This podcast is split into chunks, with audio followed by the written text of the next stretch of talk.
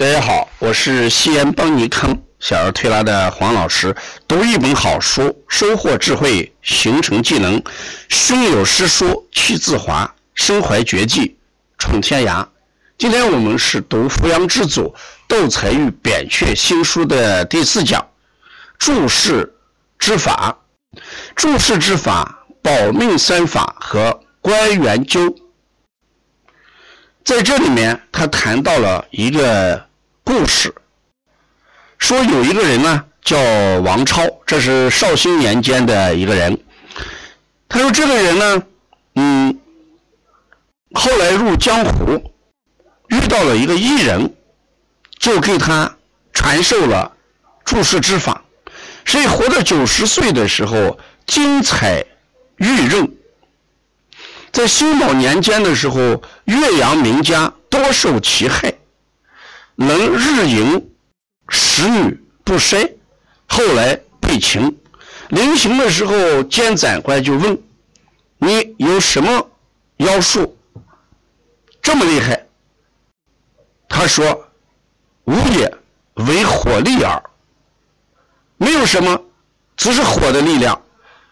他每年夏秋之交的时候，要着官员千柱，久久。”不畏寒暑，内日不饥，所以在旗下有一块如火之卵。什么意思？他说每年到夏秋之交的时候，他就要在这个官员这个酒上牵住，所以那个地方呢，一直就感觉到就像火一样暖暖的。说火了。气不稳，土成砖，木成炭，千年不朽，结火之力。什么意思啊？就是说，这个土啊，变成砖是火烧的结果，木了变成炭也是火烧的结果。所以这个火可以让人让木跟土千年不朽一样，火也可以让人长寿。所以说死后呢，这个刑官就把他那个。腹部那个地方切开，切开的时候，他取出了一个东西，非肉非骨，凝然如石。感觉到这一块东西也不是肉，也不是骨头，感觉到就像一个石头。为什么不是肉不是骨变成石头了？这就是爱火的力量。所以这段故事就是讲保命，人要保命还是要有火力。火力来源于什么？官员天壮，灸官员天状，天柱，啊，就这意思。当然，这里面还谈到《俗问》里面说，人到四十的时候阳气就衰，起居就感觉到困乏；五十的时候就体重，耳目就不聪明；人到六十的时候阳气就大衰，阳痿，九窍不利，上实下虚，哎，结期，气体结出，鼻涕眼泪就出来了。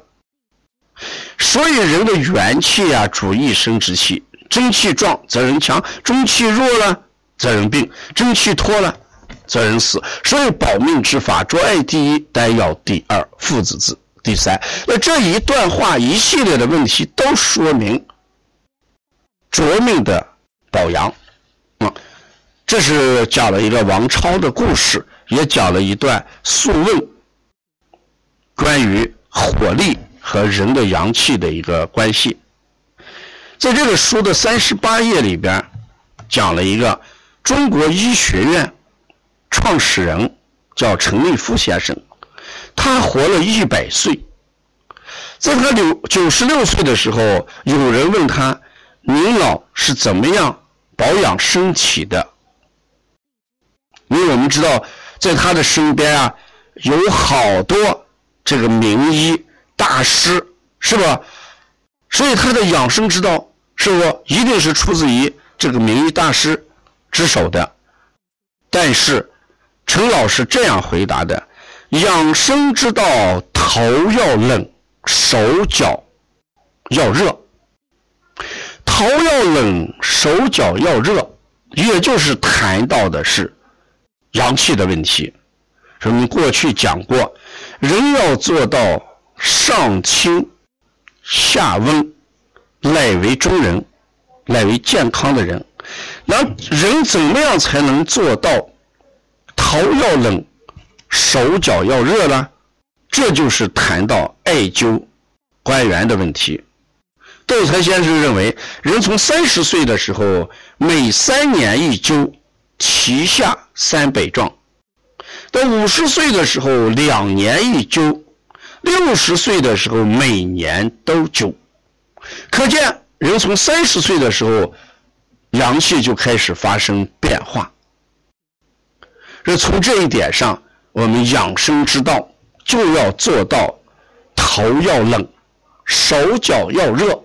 要做到这一点，就是灸我们的气海关元。三十岁每三年一灸，灸三百壮；五十岁每两年一灸；六十岁年年都在灸。这是给我们的一个保阳的办法。在这篇文章里面还有一句话：“一年辛苦为三百，灸喜官员功力多。”健体轻身无病患，恒健寿算更如何？什么意思？一年有三百六十多天，我们辛苦的日子大概有三百多天。关元灸就有好多好处，会让你身体强健少病。彭祖的年龄算得了什么？你彭建。我们说活到了八十岁啊，八百岁啊，活到了八百岁。所以这一段话就说，如果我们长灸关元气海的话，会超越彭祖的寿命。当然，这里面是有夸张的成分，但也是人们美好的一个期望。一年辛苦为三百，灸取官员功力多，健起轻身无病患。彭祖寿算更如何？让我们在寻求长寿，在寻求保命。所以在斗才认为，注释之法，保命三法，着爱第一，丹药第二，附子第三。所以我们从现在开始，用艾灸来强壮。我们的身体，啊，这也是我们这一讲的一个重要内容啊。所以通过这一讲，我们一定要知道，这个火啊可以让土变成砖，啊，延续到千年；火可以让木材变成炭，延续到千年。这里面讲的这个王超用艾灸，使自己的腹这个地方长得既非肉。又非骨，好像石头软软的，所以它非常的强壮。这里面也提到我们真正的健康，三十、四十、五十、六十就开始。所以我们现在也提倡大家全民艾灸，用艾灸让我们健康，用艾灸让我们长寿。读一本好书，收获智慧，形成技能。胸有诗书气自华，胸怀绝技创天涯。要了解斗才跟扁鹊新书，敬请关注第五讲。谢谢大家。